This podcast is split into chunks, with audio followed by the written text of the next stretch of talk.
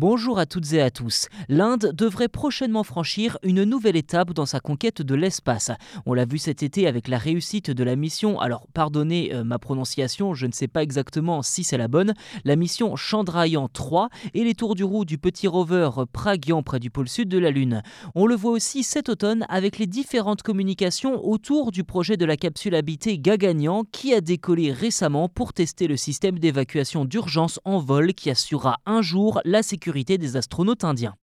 Mi-octobre, le Premier ministre indien Narendra Modi a donné des objectifs sur le long terme à son agence spatiale nationale.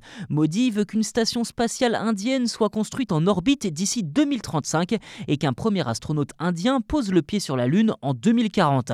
Si vous ne le saviez pas déjà, l'Inde ne participe pas à l'ISS et reste aujourd'hui une nation spatiale assez indépendante. Narendra Modi a également appelé à intensifier les efforts pour des sondes spatiales à destination de Vénus et de Mars. Seulement, l'État indien va devoir énormément investir, à moins qu'une coopération internationale, notamment avec la Russie, permette de limiter les coûts. Sauf que l'agence spatiale indienne ne semble pas vraiment pressée d'établir un partenariat solide avec son homologue Roscosmos, qui lui a déjà fait plusieurs appels du pied. Ces dernières années, la Russie est en effet limitée de tous bords dans ce domaine par la communauté à cause de la guerre en Ukraine.